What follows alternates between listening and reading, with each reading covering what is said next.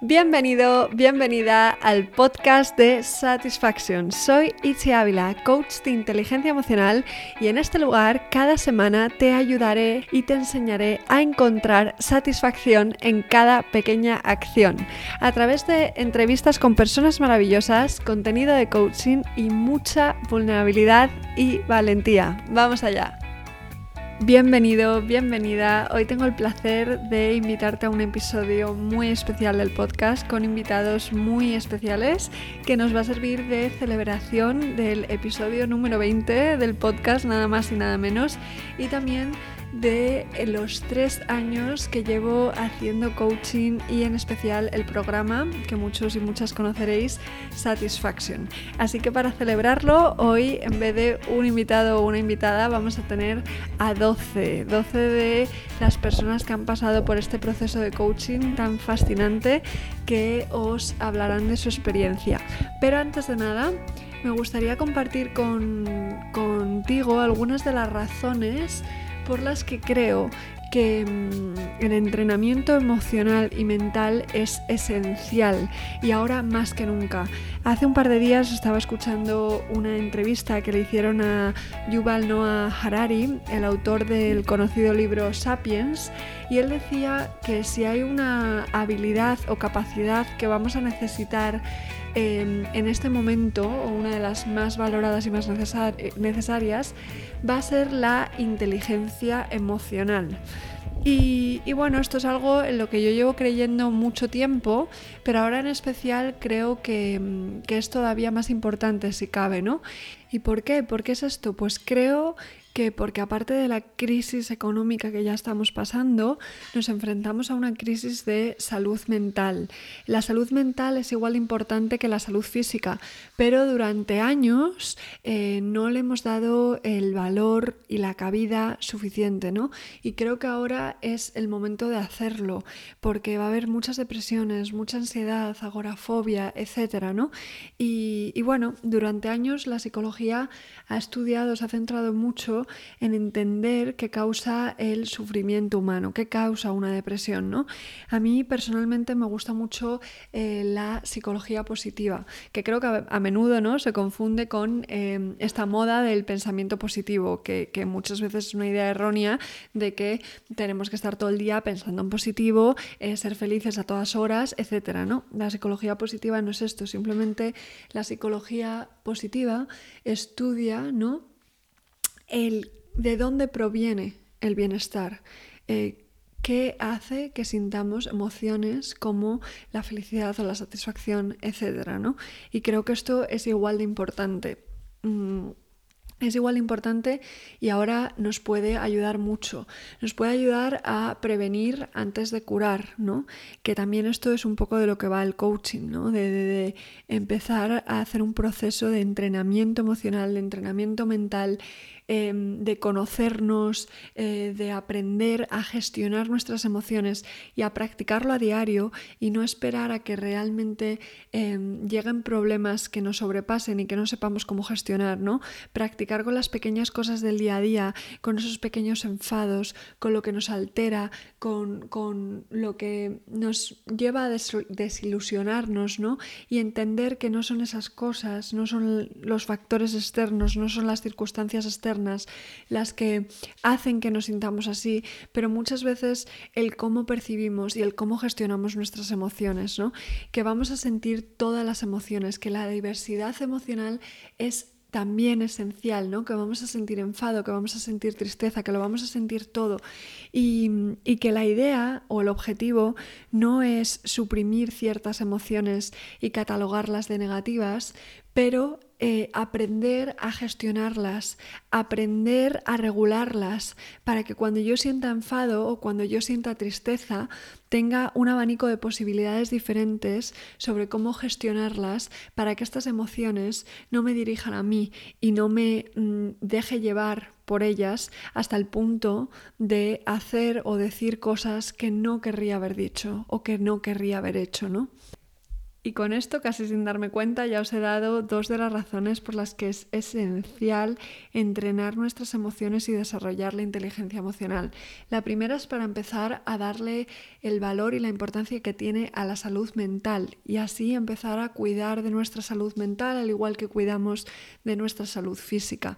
La segunda tiene que ver con la idea de prevenir antes de curar, de empezar a entrenar nuestra mente y nuestras emociones al igual que entrenamos nuestro cuerpo ¿no? A diario, como una práctica, como el gimnasio, como el ejercicio diario. Y también de normalizar algunas emociones que han sido tabú durante muchos años, como el enfado o la tristeza, ¿no? Y darnos cuenta de que todas las emociones tienen una función, que no son malas ni buenas y que la idea no es reprimirlas, no es hacer que desaparezcan y no son símbolo ni señal de que hay nada que esté mal en nosotros, ¿no?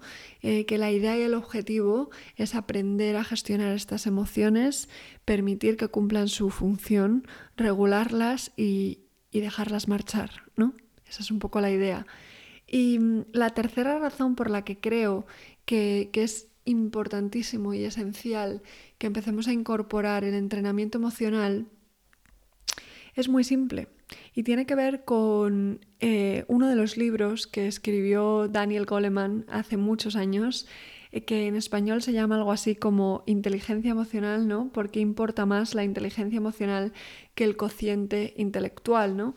Cada vez está más probado Mm, que, las personas que triunfan, entre comillas, no son tanto las personas que son realmente inteligentes y que tienen un cociente intelectual muy alto, pero las personas que tienen inteligencia emocional, que tienen habilidades sociales, que son capaces de relacionarse, que son capaces de empatizar con otras personas y de comunicarse, em, de comunicar lo que sienten, de comunicar lo que necesitan, etc. ¿no? Esos son los grandes líderes. Y, durante todos los episodios de los podcasts que ya he grabado, hay una pregunta que he hecho en muchos de ellos, que es si pudieras elegir ¿no? una asignatura para incluir en todos los colegios del mundo, ¿cuál sería? Y la respuesta, en el 90% de, de respuestas o más, ha tenido que ver o ha sido directamente la educación emocional, ¿no? que es algo que nos falta.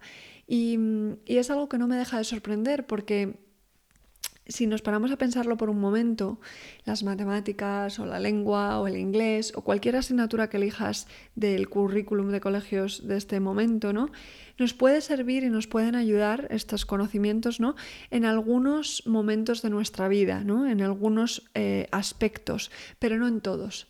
En cambio, las emociones, las emociones van a estar presentes siempre.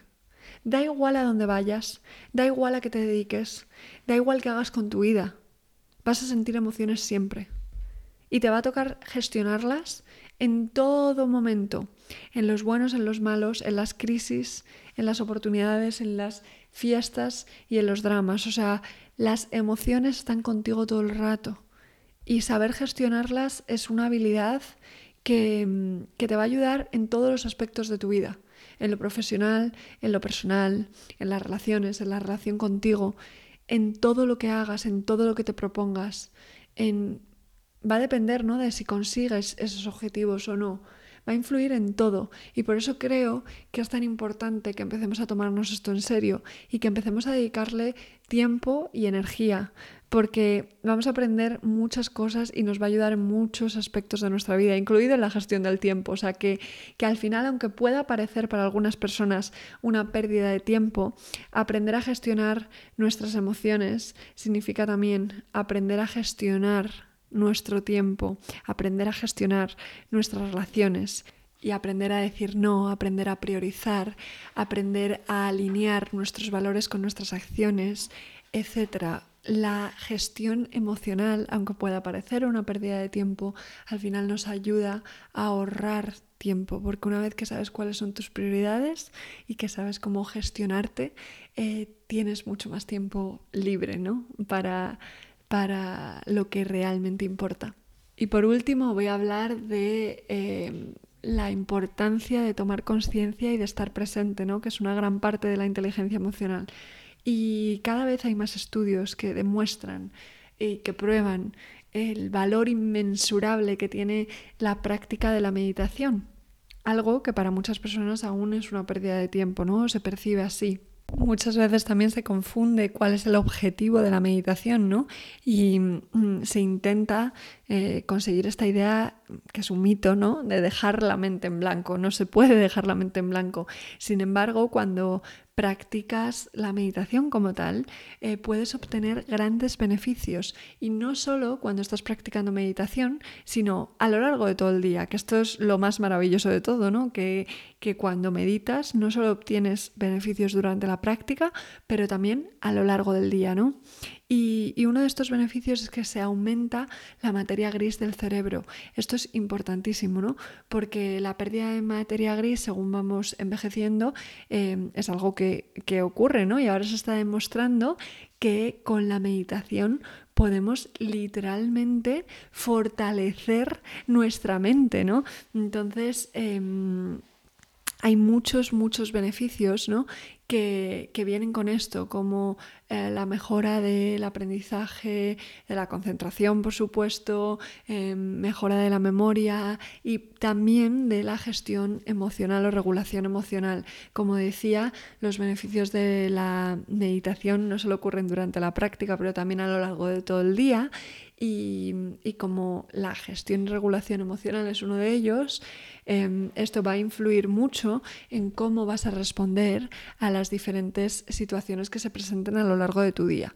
Con lo cual, la meditación, lejos de ser una pérdida de tiempo, eh, es una de las mejores cosas que podemos hacer para mejorar nuestra salud mental y fortalecernos mentalmente, ¿no? Como decía Arun en, el último episodio del podcast, eh, yo estoy de acuerdo con él, en unos años seguramente meditaremos con la misma regularidad con la que hacemos ejercicio.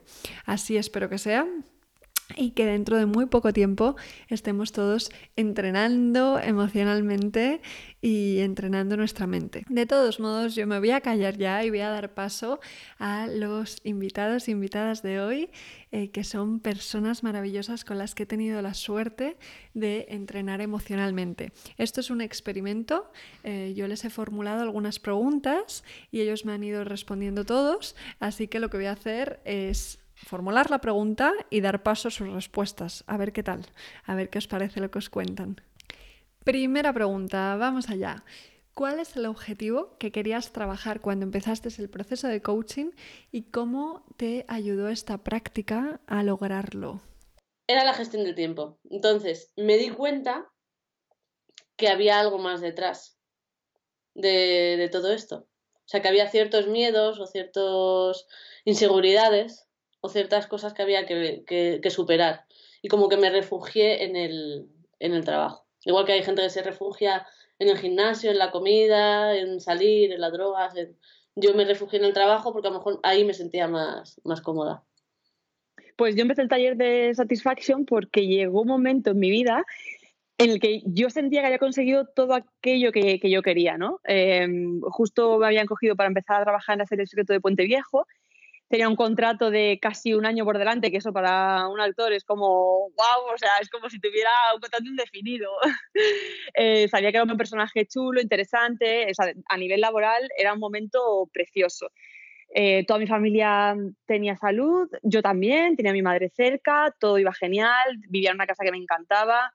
Em, eh, había superado bueno había superado una ruptura pero ya ese tiempo había pasado y estaba con un chico con el que estaba muy a gusto o sea que todo era como aparentemente maravilloso en mi vida, todo lo que yo había deseado. Y de repente me... Mm, ay, que me da como vergüenza hablar de mis cosas, pero, pero es como que, como que de repente me, me di cuenta de que no era feliz o no era tan feliz como yo pensaba que tenía que ser en ese momento, ¿no? Entonces eso me hizo, me hizo llevar a pensar que, que había algo que no, que no estaba bien. Y si todo lo de fuera estaba bien, evidentemente lo que no estaba bien era dentro.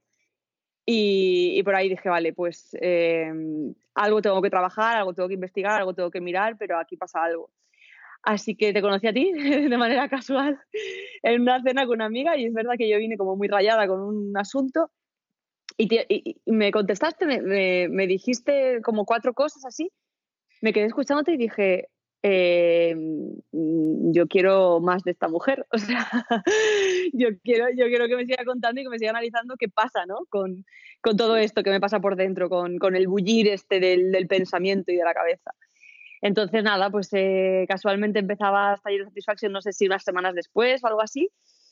Y, mm, y, y bueno, pues fue un antes y un después, la verdad, porque hay muchas técnicas eh, las primeras de autodescubrimiento, un poco, de ver un poco qué, qué está pasando y luego herramientas para, pues, pues para poder eh, solventar tus cosas, cada uno las que tenga a nivel interno. O sea que muy guay, muy feliz de haber hecho aquel proceso. Sí, sí.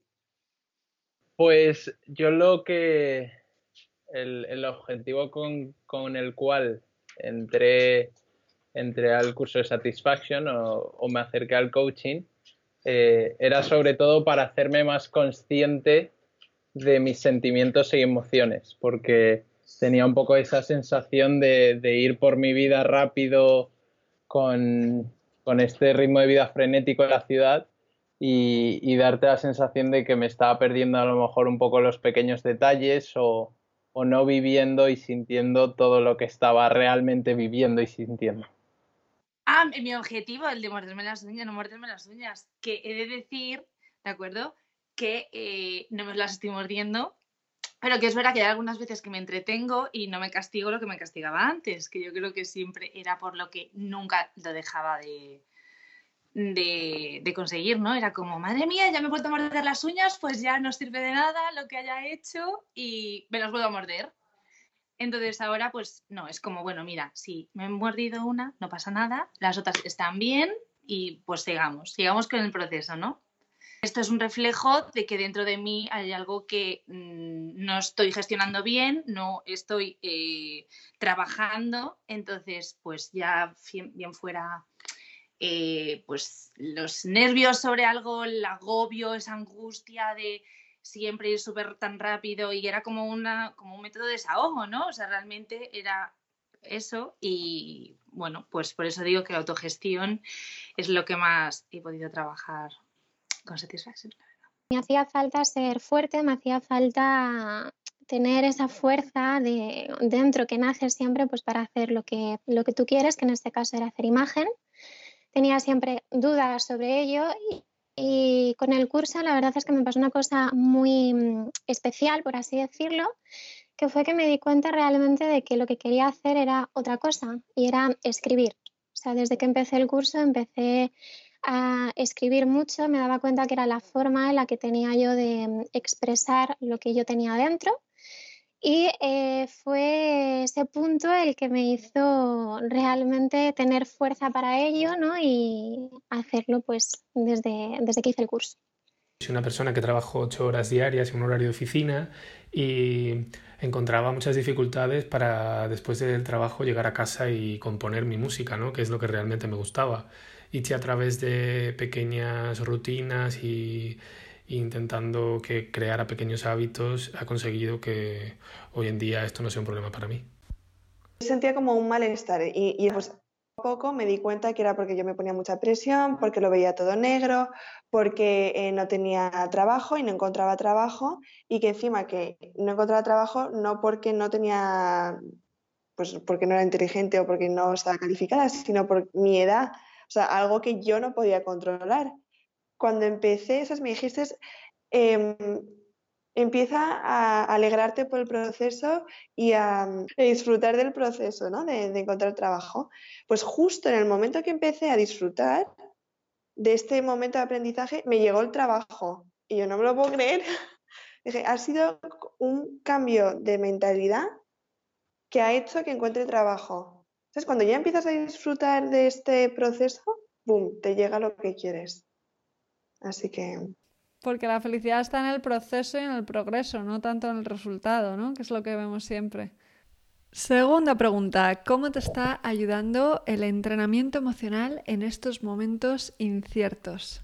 Pues me, me, ayuda a eso, a tener la certidumbre de que yo puedo hacer algo por mí y, y a que son herramientas que realmente no están alejadas, son cercanas, se pueden trabajar entonces, pues bueno, las, eh, eh, me ha permitido, me está permitiendo el poder aplicarlas. de forma consciente y ver sus efectos. Pues precisamente por la cantidad de incertidumbre que hay, yo creo que lo que más me está ayudando es el tema de las pequeñas acciones, que son cosas que sí que son muy concretas, muy ciertas y eh, que además están bajo tu control. Entonces es algo que sí que puedes modular y comprender y que sí que puedes planificar en, en, tanto en cortos periodos de tiempo como en largos y por lo tanto ayuda mucho a la incertidumbre del poder decir que tienes control sobre algo y que sabes cómo va a funcionar ese algo, ¿no? Gracias al trabajo que hemos hecho he sabido eh, pues eh, tirar de, esas herramientas y saber centrarme en el aquí ahora, en, bueno, no voy a pensar qué va a pasar, mm, eh, yo estoy bien, ahora mismo, pues gracias a Dios, a mí no me está afectando directamente esta enfermedad, estoy bien. Claro, yo antes, cada vez que sentía ansiedad, lo que más me preocupaba era, eh, es que entonces voy a ser toda mi vida una persona con ansiedad, porque es que al final eh, la semana pasada estaba bien, pero ves, es que no, es que me vuelve a pasar. Y, me agobiaba, me adelantaba eso, como que pensaba que nunca iba a poder cambiar y, que, tenía que cortar la ansiedad, mm, que nunca más me podía poner así porque eh, eso no era lo correcto. Y he entendido que no, pues sí, soy una persona más nerviosa, pero ahora sé darle la vuelta con más rapidez, pues cada vez que me alarmo por algo, antes me duraba mm, pues horas o días el agobio y ahora pues lo escucho, vale, pues mm, intento eh, preguntarme eh, eh, si es tan importante, pues entender que, no es así y, soy capaz de darle la vuelta a la situación mucho más rápido. Pues mira, esta pregunta me la he hecho yo varias veces en estos días de confinamiento porque creo que si no hubiese vivido este proceso, anteriormente, creo que llevo un, año y medio o algo así. No sé cómo estaría viviendo este, este proceso de estar encerrados. También he podido ver, observar, que a lo mejor antes me rayaba algo y, tardaba 10 días. Estaba ahí en bucle como 10 días y ahora en dos horas pues se me ha, se me ha pasado. Pero es verdad que antes me duraba una ansiedad, me podía durar dos o tres días con esa mala sensación y ahora en hora y media me lo gestiono. Entonces, evidentemente sirve, sirve todo lo que es técnica, eh, herramientas eh, de gestión emocional. Sí, claro que sí. Pues mira, al principio como estuve, eh, los primeros días estuve, tuve un bajón tremendo y menos mal que hiciste tú una sesión que me ayudó muchísimo muchísimo a, entender a entender que la ansiedad que no es mala, que, es un protector de, nuestro cuerpo, pero claro, y a echarla y a, meditar con ella y darle su, su, espacio y que se vaya. Y, y a raíz de eso me fue muy bien. Y ahora sí que sí, vamos con la última pregunta. ¿Cuál es el mayor aprendizaje que te has llevado hasta la fecha con tu proceso de entrenamiento emocional y mental? El mayor ha sido darme cuenta que todos tenemos dentro como un poder muy fuerte.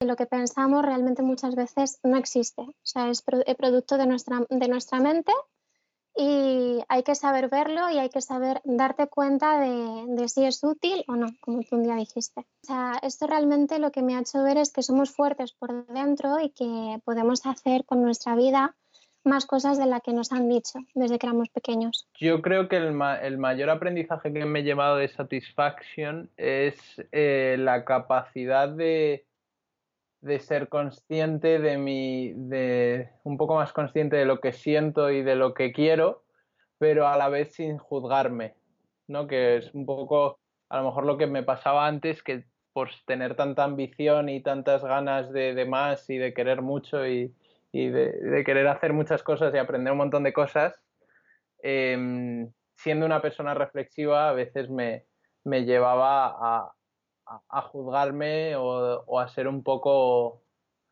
poco estricto conmigo mismo. O sea, creo que no me lleva uno, me he llevado muchos. Es que como que tenía una mochila muy pesada en mi espalda, como que sentía una presión o algo, un malestar en el cuerpo, Y fue acabar Satisfaction y sentirme tan ligera, te lo juro, o sea, como un peso es como se, te ha caído algo y lo ves todo muchísimo mejor, relativizas muchísimo. Em, bueno, te voy a quitar a ti la frase, pero actúas desde el amor y es literal. Y las primeras veces cuando me lo decías, joder, pensaba, bueno, esto es un poco hippie, pero, a ver si, si funciona. Y es que es verdad, es que es totalmente cierto. Entonces mi mayor aprendizaje ha sido este, actuar desde el amor, pero amor hacia ti hacia los demás, porque una vez que te lo das tú, se lo das a los demás, o sea, es automático, lo haces sin tú quererlo o tú pensarlo, y, y a ser más empático con los demás, contigo mismo, a entenderte. Creo que el mayor aprendizaje que me lleva a Satisfaction, que es la cúspide que luego genera todo lo demás, es el amor propio. Es que hay que quererse uno primero sin sentirse mal. Eh, y creo que de ahí deriva todo lo demás, de ahí deriva el poder empatizar, de ahí deriva el poder, el poder no tener miedo o gestionarlo, vamos, el poder gestionar las cosas. Entonces, al final todo lo que he ido trabajando siempre lo he vuelto hacia mí. Lo curioso de esto es que muchas veces creemos ¿no? que quererme a mí primero es egoísta o es egocéntrico, ¿no? Pero cuando tú te quieres a ti, eh, eres, estás mejor y eres capaz de dar mucho más y mucho mejor a otras personas, ¿no? Cuando tu vaso está lleno, das de lo que rebosa. Cuando tu vaso de amor propio está vacío, das de lo que no tienes y es, un constante agotamiento porque realmente no te estás cuidando y no estás cubriendo ni siquiera tus necesidades básicas. Así que... Yo no era consciente de que yo tenía necesidades básicas. Eh, cuando me preguntaste, cuando ya eh, explicamos lo que era la empatía y me dijiste, vale, ¿y tú te consideras empático? Y te dije, claro, y me dijiste, vale, ¿y empatizas contigo? Fue como, ¿qué? ¿No? Pues son cosas que a lo mejor son muy obvias, pero nunca me había planteado la posibilidad de empatizar conmigo, ya ves. El, mayor aprendizaje es que puedes entrenar el, poder tener eh, efecto sobre las cosas que, que te pasan o sobre cómo percibes las cosas que te pasan. Gestionar mis emociones es lo que más he aprendido. Y que es como la persona que va al gimnasio y ya está súper tocha, no dejar de ir al gimnasio por estar ya en buena forma, sino que sigue yendo para entrenar. Pues esto de, del coaching, de la inteligencia emocional, es, es lo mismo. Tú puedes hacer un proceso, pero tienes que seguir eh, trabajando porque nunca se termina de aprender. La mona, como dices tú, siempre está ahí y siempre sale a flote. Bueno, a mí me gusta mucho eh, cómo explicas tú todo el tema de, la mona y, la guía. Es decir, eh, esa vocecita con la que nos hablamos, que está todo el día rucu, rucu, rucu, rucu, eh, cómo se distingue en, la, mona loca, la que está ahí sin parar, dándote caña, em, haciéndote pasar malos momentos, y, la diferencia con la que esa otra parte que nos habla, con la que nos hablamos que, que sí nos ayuda, ¿no? La que nos dice, oye, pues ahora por aquí, ahora por allí. Cuando estamos en un estado más em, tranquilo o, o, conectados con nosotros mismos, pues tenemos como esa otra parte que nos habla y nos, y nos guía bien, ¿no? Entonces a mí, por ejemplo, en el curso me gustó muchísimo eh, un ejercicio que, que, tú pusiste en el que, en el que alguien tenía un problema, ¿no? Nos, poníamos, nos sentábamos ahí y, contábamos nuestra rayada mental, porque siempre suele ser que nos enredamos ahí en la cabeza con algo, y otro compañero o compañera em, nos hacía de guía y nos iba diciendo qué cosas nos diríamos mentalmente para cambiar ese, ese, ese, ese lugar por el que íbamos. Entonces, automáticamente empiezas a sentirte mejor. Y en el momento en el que ves eso representado gráficamente, ¿no? Dices, ostras, es que esto eh, yo también lo puedo hacer yo conmigo misma. Es decir, es decir, puedo, es eso que me ha hecho el compañero, yo misma parar el, el, diálogo interno este que nos machaca y decir, a ver, ¿qué me puedo decir yo aquí ahora para mm, sacar lo bueno de esta situación o para reconducir el pensamiento? Entonces, el hecho de verlo representado por dos compañeros fue como muy, muy gráfico y, y de hecho lo empleo de vez en cuando y me sirve muchísimo. Eso muy guay. Mm. Eh, pero de repente tú hacías esas preguntas como, y yo me veía en todo, en muchísimas me veía súper identificada. Yo, joder, la mona, la que te habla, la que te dice, tú no puedes, tú no sé qué. Cuando acabamos las, las sesiones, que fueron como ocho, me acuerdo, además hubo un grupo estupendo, fue maravilloso porque nos abríamos todos, tú lo explicas muy, muy bien. Entonces, de repente, en ese momento yo no le hacía caso. O sea, yo me veía, me veía en lo que tú nos estabas explicando, pero eh, salía ahí, venga, corriendo, voy a casa. Eh, y eso que tú decías que no hiciésemos así, pero la vida continuaba. Entonces, llegabas a casa, lo hacías corriendo, pero me di cuenta, y eso te lo comenté una vez, y se lo comento a, mucha gente con la que hablo, que empecé a, ponerlo en, práctica al cabo de unos meses. De repente, la, la, forma de hablar pues con mi marido, por ejemplo, antes era como, pues sí, porque sí, porque me da, porque sí, ya, se acabó. No, pues explicar lo que tú contabas, dar tus decir cómo te sientes en ese momento. Entonces era una forma de, de, tener otro, otro tipo de relación que era maravillosa. O sea, la comunicación muy importante y después sentirme, eh, ver las cosas que yo necesitaba para, para tener calma interior. Entonces las empecé como, me empecé a trabajar el tema. Y entonces de repente me di cuenta pues que no quería seguir con mi empresa, que, lo, que fue una empresa maravillosa, eh, pero que no quería seguir. Entonces de repente me di cuenta de muchas cosas que quería estar en calma, en paz y, y tranquila. Y entonces las pude hacer, que no que todas las cosas se pueden hacer cuando las haces bien. Y, y eso me ayudó, me ayudó muchísimo, pero es que me dio, y son eh, tips y, y, consejos que utilizo todos los días. Y sí, me funciona, el día a día me funciona, pero como todo, soy una persona que soy muy, o sea, soy muy constante. Entonces, igual que con ejercicio, pues eh, lo que cuentas tú, pues es un ejercicio mental, totalmente, y ahí es día a día. Pues en todo, porque yo creo que ahora mismo me podría eh, sacar todo lo que hemos dado en satisfacción y podría trabajar mm, cualquiera de las sesiones eh, en diferentes momentos, sobre todo a la mona, la primera, que mm, es mi ejercicio favorito porque yo creo que me habla tan alto a veces que es como, volvemos aquí con Ichi, a ver, mona, estás aquí, ya sé que eres tú.